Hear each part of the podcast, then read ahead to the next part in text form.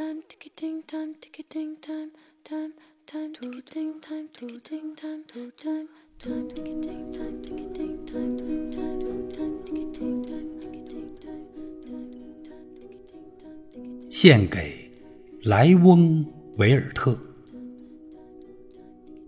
请孩子们原谅我，把这本书献给了一个大人。我有一个正当的理由。这个大人是我在世界上最好的朋友。我还有另一个理由。这个大人什么都懂，即使儿童读物也懂。我还有第三个理由。这个大人住在法国，他在那里忍冻挨饿。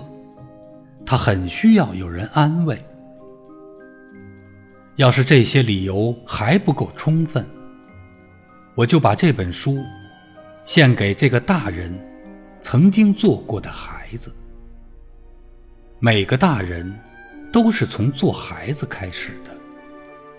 然而，记得这事儿的又有几个呢？因此，我把我的献词改为。献给还是小孩时的莱翁·维尔特。